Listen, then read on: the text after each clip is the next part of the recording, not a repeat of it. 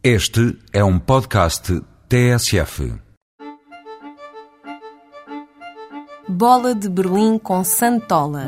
Quem já provou sabe do que estamos a falar e de quem estamos a falar.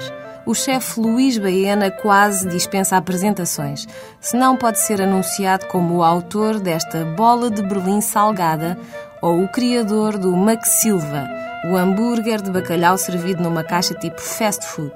Mas a cozinha de Luís Baena não é fast.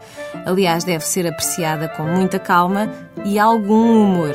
As criações de Baena são apetitosas, criativas, bem dispostas, desempoeiradas, fundamentadas.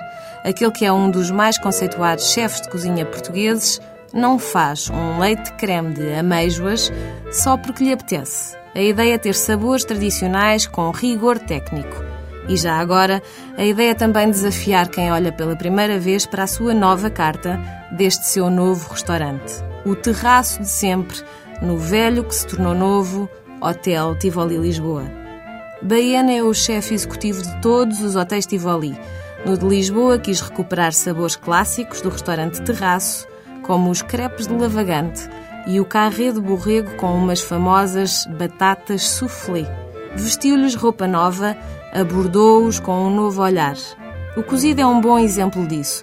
Experimente e verá que aquilo que à primeira vista parece ravioli não passa de um belo cozido à portuguesa, tal como o arroz de pato, que vem tal e qual um rolo de sushi. O terraço já tinha uma das melhores vistas de Lisboa, agora tem também uma das suas melhores cozinhas. Ao almoço, o buffet custa 45 euros, ao jantar, uma refeição ronda os 40 euros.